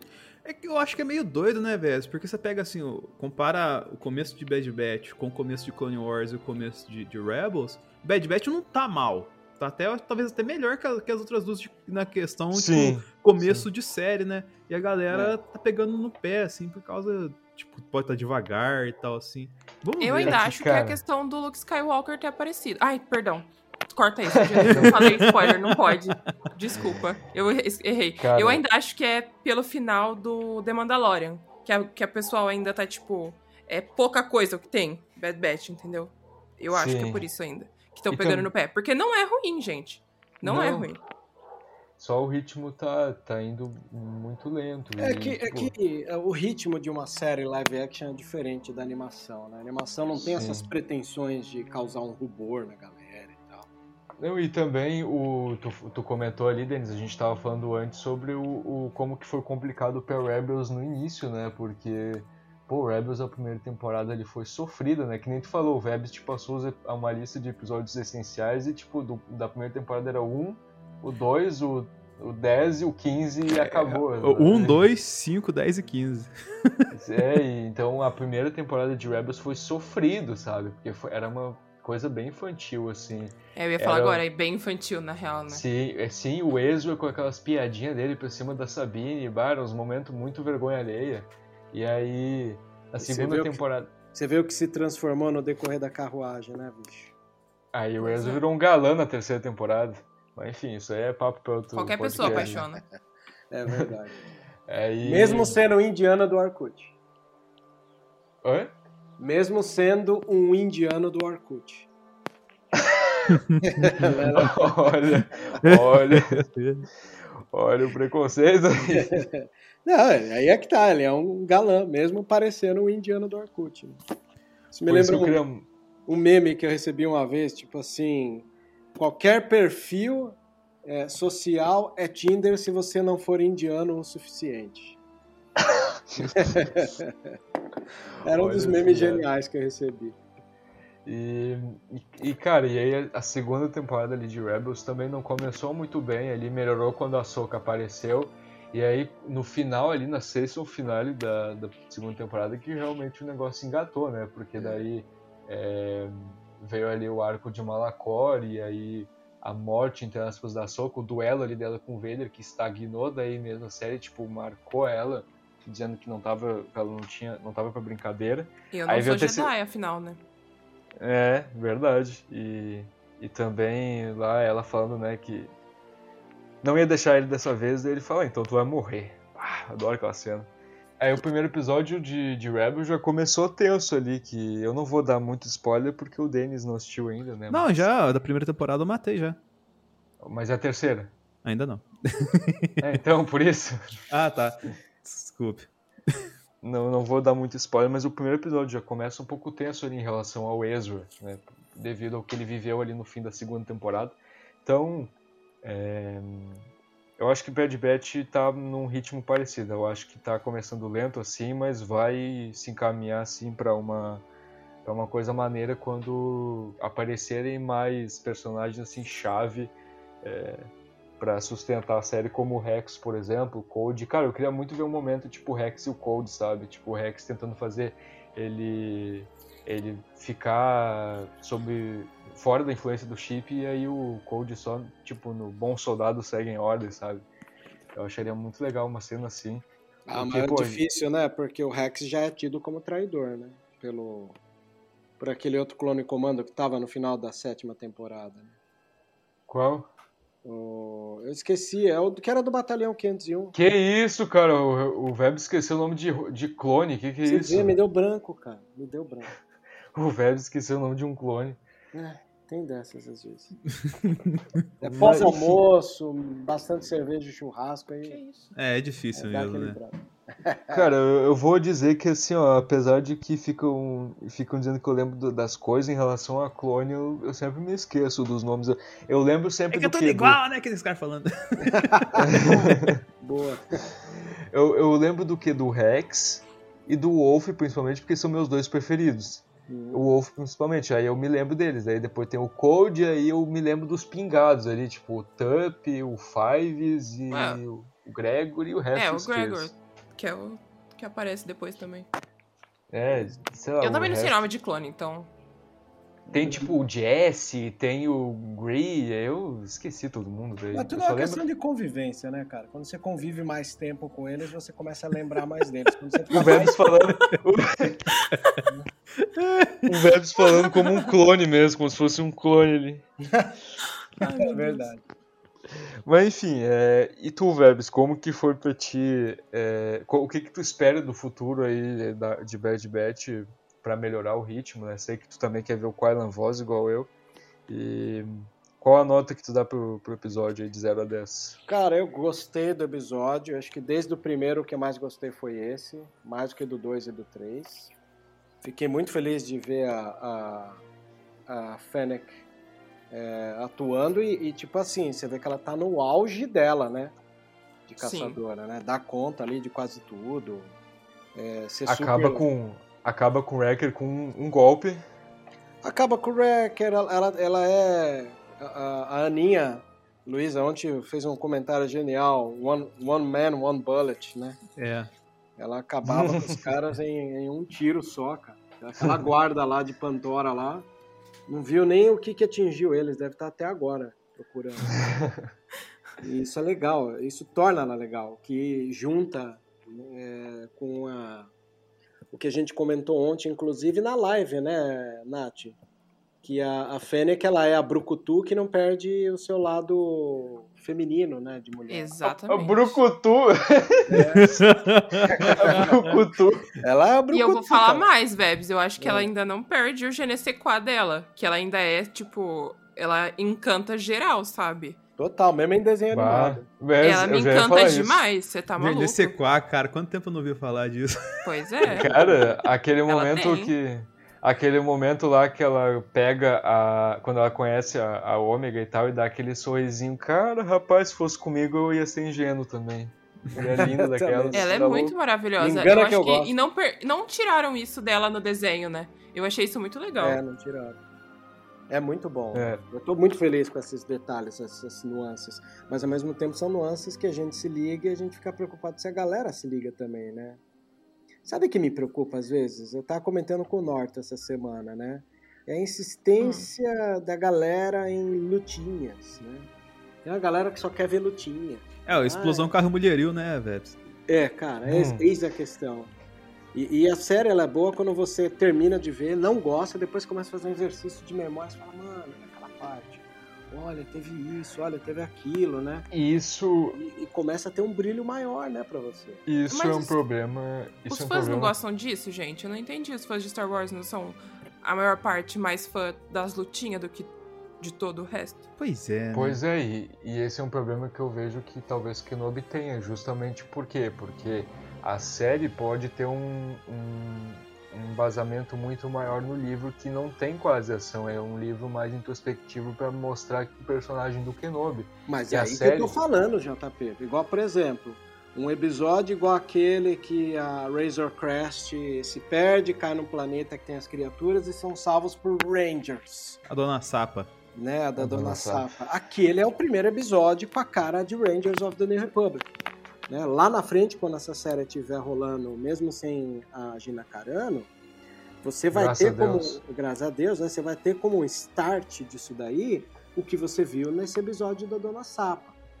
Para nós, assim, que estamos, estamos envelhecendo com Star Wars, o ideal era que as pessoas pensassem nisso de uma maneira, ó, Rangers não apareceu aqui, você vai ver Rangers pela primeira vez no segundo episódio, ou terceiro, não lembro, da segunda temporada de Mandalorian. É o que me- segundo. É a segunda, né? Que é a mesma sensação que as pessoas é, tiveram quando vão falar de Ewoks, de Retorno de Jedi, vai falar, opa, já vi isso na Batalha de Endor e, e o Caravana da Coragem. É, essa sensação é legal ter quando você tem um material que ajuda a expandir o universo, né? Mas, ô, Vebs, é, eu acho que isso vai um pouco também do problema da, da internet do público como um todo hoje em dia, né, cara? A galera não tem mais a contemplação de, pô, assistir uma parada. Agora que a gente tá voltando pro formato de séries semanais, porque a, a, veio com, com a Disney e a Amazon trazendo séries semanais novamente no- nos streamings, mas o normal era, tipo, você pegar a série de três episódios, matar na paulada só e o fim de semana já matar ela no- na internet com comentários assim, acabou. Agora que tá se voltando a ter um episódio por semana, e a pessoa assiste o episódio, vai assistir o outro lá, se- os outros 20 minutos semana que vem, assim. É, tá sendo trabalhado agora novamente essa questão da pessoa assistir uma coisa e conversar sobre a coisa que assistiu de modo que se mantenha a atenção dela por longos te- por um longo tempo, né, uma longa discussão, assim, isso é, vamos colocar assim, acho que o mundo tá vendo que tem que voltar um pouquinho atrás. O problema é se as pessoas vão querer voltar atrás, né? Cara, É, eu- isso que você comentou me faz pensar o quê? A Netflix, quando soltava o estouro de boiada pra galera consumir, ela também alimentava um mercado de informações de mídias de cultura pop que queriam fazer a corrida da, da, da- da- como a gente pode fazer, da maratona para poder resenhar e, e ter o que a gente chama de furo da notícia. Ah, Eu acho vimos- horrível. Né? Já vimos os três episódios de tal série, estamos aqui resenhando ela. E isso eh, parece que cria nas pessoas uma dependência. eh, tanto que assim, hoje em dia, o que, que acontece?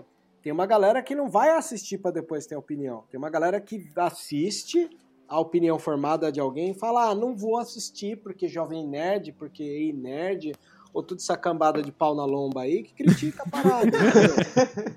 É, é, é que a gente sempre fala o grande problema de solo foi o Azagal não participar do Nerdcast, né? Ah, bicho.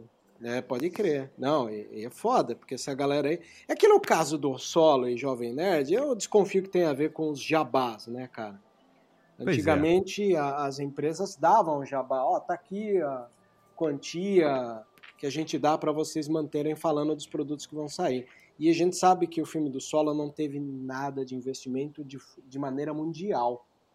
Então, e, e, calhou que foi na mesma semana do Infinity War, né? Alguém vai querer e falar. Calhou, Na mesma época, né? E calhou também que aqui no Brasil tava tendo greve dos caminhoneiros. Greve dos né? caminhoneiros. Mas é, aqui teve essa agravante a mais. Onde eu cheguei Ah. meia-noite e depois assisti o filme umas 3 horas da tarde em casa.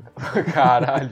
É, eu- Não, cara, o que tu falou ali do lance do, de voltar um pouco atrás e ter novamente os episódios semanais, eu apoio totalmente, sabe? Porque, nossa, eu acho horrível quando eu ia assistir série na Netflix já liberava tudo de uma vez, sabe? Porque Sim. eu tava muito ansioso pra série e aí é, ia lá, assistia, só que eu já terminava tudo num dia ou dois, sabe? Eu pensava, putz, cara, agora só no ano que vem, sabe? Não, É, dá saudade, aí- né? é, exato, e aí o legal de tu ter semanal é justamente aquilo que o Denis falou, tu já que cria uma tensão, um hype pra pessoa, de uma forma constante a longo prazo, pra ela querer assistir o próximo episódio pra saber o que vai acontecer. Daí ele falou, por exemplo, de Amazon, cara, eu tô até agora é, é feito nas nuvens por conta de Invincible, sabe? Que foi uma série que, meu Deus, eu, eu amei. E semanal. e, tipo, é, e é semanal. E, tipo, a série já é incrível. E do- da, com o formato que foi, assim, de forma semanal, já ajudou muito. Porque, nossa, cada episódio ali que o Mark apanhava e tu, e tu ficava ansioso pra ver o que ia acontecer no Caraca, eu comecei a assistir isso ontem. Cara, é, é a É. melhor... É o The Boys animado, sabe? Que doido. É esse que é do escritor do The Walking Dead, né? É o Robert É. Kirkman. O que eu acho da hora do. A gente tá fugindo total da pauta aqui de Star Tem Wars. problema, O vontade. que eu acho da hora do Invincible, cara, é que assim, ele parece que você tá vendo X-Men Evolution, só que pra adultos, tá ligado? Isso! E, e, tipo, ele é uma pegada. O legal é que ele é uma pegada de, tipo, homenagem aos super-heróis, sabe? É diferente de The Boys, por exemplo, que é uma sátira, né? De, de super-heróis. E o, o Invincible é meio E, e mesmo Invincible tem aquela sátira de super-heróis, né? Porque você tem um momento que Sim. ele encontra um alien que ele ajuda, tipo um alien que pene... O furou Alien. pneu, né? O Alien, o nome. É, que é, é é dublado Alien, não, pelo- pelo- Seth Ele é Rogen. dublado pelo Seth. Cara, pelo Seth Rogen. Eu, eu amo aquele cara, sério. Eu também, Ele é, mu- bastante. ele é muito bom. Muito bom. E, e, tipo, ele encontra o Alien, assim, no, no- no quesito, furou um pneu da nave espacial, né? Aí eles sentam, né? Ele põe uma rocha ali pra sentar pra trocar ideia, né? Aham, e aí ele comenta, né, que era o avaliador de da coalizão de planetas. Ah, eu fui enviado pra avaliar a Terra. Daí o Mark. Essa aqui não é a Terra, é a Terra. terra? Sem T. Mas D. Ah, tá, eu te vejo depois. Se eu- isso se eu não perder o meu emprego. É muito bom, sabe? Cara, é muito genial esse momento, né? E- e- Ele dá uma suavizada na, na- no peso que tem, né? Os restos dos episódios. né? Que é Sim. pesada essa série. É, Claro. pesado. Pesada. Ah, eu- Cara, eu, eu achei muito maneiro que, tipo assim, todo mundo que assistiu o primeiro episódio achou que era uma série genérica de super-heróis. Chegou no final lá com o Homem-Man estraçalhando todo mundo dos Guardiões Globais, cara, mudou totalmente de opinião, sabe? Cara, eu Tem tive muita- uma sorte com essa série, porque quando eu vi que ela estreou, falei, caralho, mais uma série super-herói, quem criou? Aí na hora que eu vi que era do Kirkman, eu falei, cara, vou ver isso daí, cara. Eu, eu fui por causa do Kirkman. Aí um dia, o, do- o dois, eh, no, no nosso grupo lá, o Nerds de Rivia, né, o, o Denis, o Ale Bob comentou, já viram? Do caralho. Ele, ele falei, disse cara- que volta o Denis Vebs. Oi? O Denis escreveu aqui no chat que ele já volta. Ah, tá. Sem problema. Mas, bom, eu e o Febs, Denis, pode É, falar. deixa eu fazer uma falar uma coisa que você falou e eu fiquei pensando. Até agora eu tô pensando nisso. Do A que- galera, você tem contato com galera que não assiste as coisas, só assiste comentários das outras no YouTube, Tem. Twitter, Tem etc. uma galera que pauta a sua vida em assistir só aquilo que eles seguem, aprovam ou não. Ou Cara, seja, é, como? os caras não têm pensamento próprio. Eles dependem Cara, da mas- opinião de alguém. Mas, Nath, tu não devia estar impressionado com isso, porque o mundo é feito de Maria vai com as outras, sabe? Não, o mundo é tão feito de Maria vai com as outras, que, é- que é- já que a gente está aqui num podcast de Star Wars, Ah, vá. eu passei a minha vida inteira defendendo o episódio 1 Ameaça Fantasma das críticas de um cara. Você lembra o nome daquele imbecil lá, antigo, que tinha feito uma lista de críticas do episódio 1? É o Mike Zero da década de, no- de 2000, assim. Mike Zero daquela época lá. Era um cara tão chato, cara. E aí, quando às vezes a gente estava lá criando material, tinha uma galera adestrada, já que os caras adoram falar de doutrinagem, Eu vou responder essa galera que eles são adestrados. Enquanto eles acham que eu sou doutrinado, eles são adestrados. É, Adestrado, curral, gado, tudo. É, tudo, tudo isso daí, só. cara. Es- Esbarra tudo nessa, nessa questão, assim. E, e, e a galera ficava nessa linha de ficar repetindo o discurso dos outros. Aí, na hora que acontecia isso, eu falei assim, e a sua opinião? Porque essa opinião não é sua, é do cara lá. Acho que pra você é conveniente ter escolhido alguém que pensa por você. Eu queria saber o que você pensa. Caraca, tinha cara. problema. Eu É, eu- nunca convivi com algo assim, entende? Pois Eu, é. E- Natasha. E, olha que é, uma- é- é a sua geração hoje em dia né, que, que enfrenta essa questão, né, Nath? É que eu não sei, é, sempre eu, eu fui ensinada a seja você mesmo e tenha sua opinião própria. Nunca vá na opinião dos outros. Graças a Deus foi criado assim. É, então, É. então para mim é muito difícil de entender como uma pessoa pode simplesmente só ir na opinião do outro e dane Cara, sabe? tu, Ah, mas e se criada- tiver um oráculo? O problema é esse, tu, né? tu vai, tu foi criada numa, tu foi criada num- numa bolha, sabe? Porque o mundo inteiro É foi bolha uma- mesmo. Uma bolha né? positiva, no Total. caso. É, uma, Uma é bolha exato, uma, bo- uma bolha positiva, porque o mundo é feito de Maria vai com as outras. Tipo, ah, eu não gostei daquele material daquela série ali. Ah, por quê? Porque o Jovem Nerd disse que tal, tal coisa e tal. Tá, mas tu assistiu? Não. só Eu não sei, porque eu nunca assisto a opinião de ninguém, nem das pessoas que eu mais gosto, antes de assistir alguma coisa. Entendeu? Eu quero Eu assistir o negócio primeiro, depois ver a opinião da pessoa. Ô, ô, galerinha, rapidinho só, vamos fazer um encerramento aqui pra, pra- Daí a gente continua conversando e tal. A gente É continua verdade. conversando. Ah, o Vebs só- acho que nem passou o, o panorama do, do episódio dele, ou passou? Deu a nota? Passou. não terminei, acho que eu não terminei com a nota só. É, ele não terminou com a nota, gente. Diz não aí tua a nota então, diz aí tua nota. Cara, eu dou uma nota 6,5 feliz, é a melhor nota entre vocês, mas mesmo assim é um 6,5 que eu dou feliz da vida, porque tem a Fennec. Ah, Mas né? eu dei o 7, Olha aí, tá vendo? Tamo próximo. Então. viu? Cara, eu vou dar a nota. Acho que vai ser a nota mais baixa que eu já dei, assim, porque geralmente eu sempre dou nota 8 ou até 9. Mas dessa vez eu vou dar 6 e só por conta da Fênix. Porque realmente foi um episódio que, que nem a Nath falou ali, que foi igual eu, no caso.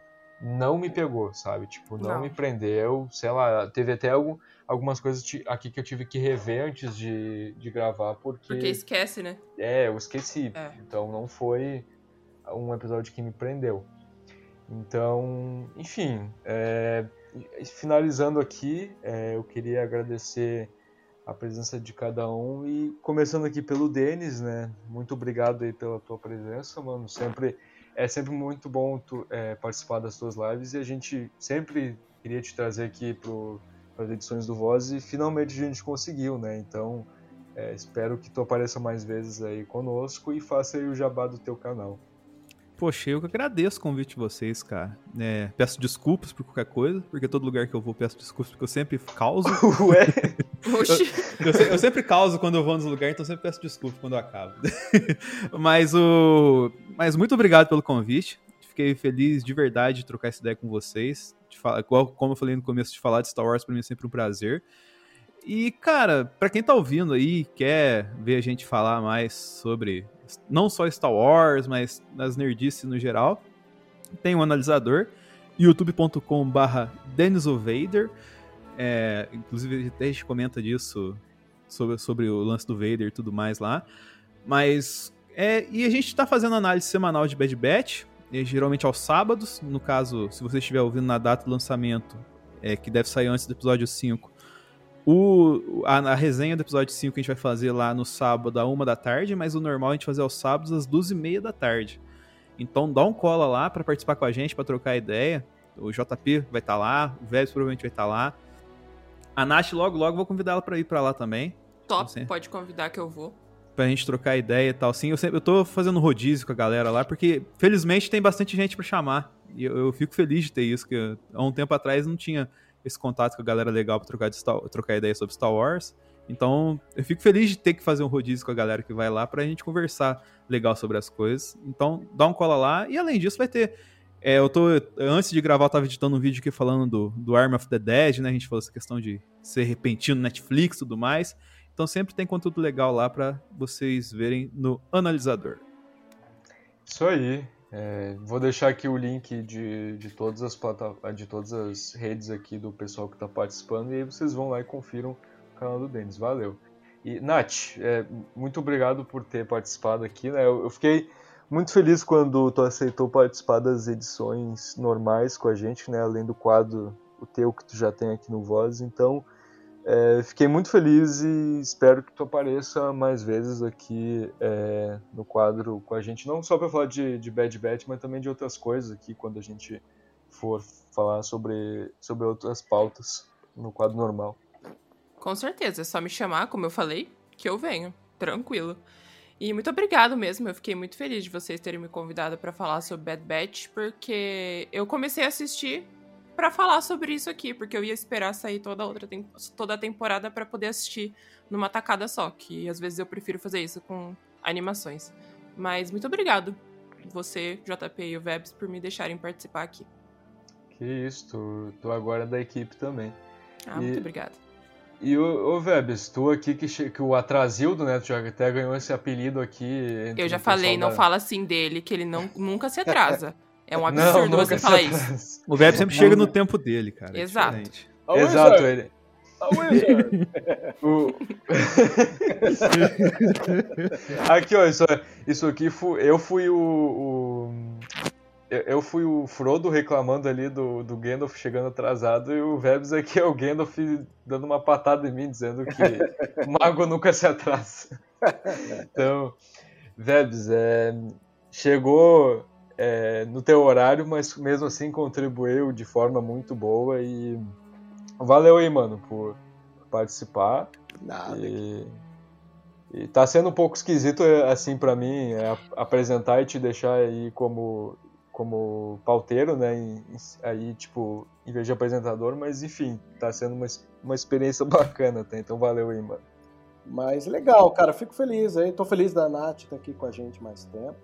Muito obrigada. A Ana já, já, já também comentou que vai estar. Tá... Na verdade, até foi bom porque gravamos ontem, né, uma live lá com a Lely da Base Fronteira e a gente conheceu um monte aí de garotas legais que vão, vão estar disponíveis pra gente para dar o toque delas em análise. Cara, eu me obras, diverti né? tanto ontem. Foi muito legal. Bah, muito eu queria muito, queria muito ter participado, mas é, valeu a pena eu não ter participado também, porque a edição de ontem do, do Voz foi bastante legal. Isso, ah, o Into the Dark. Você analisou Into the Dark, né, cara? Aí. Sim, eu, o João do Diário Rebelde, o Sen do Resenha Wars e o Marcelo, Jedi Center. Olha aí. Foi bem maneiro. E, enfim, é, aqui é o JP se despedindo de mais um Vozes e que a força esteja com vocês. This is the way. É isso aí, this is the, this way. Is the way. This is the way.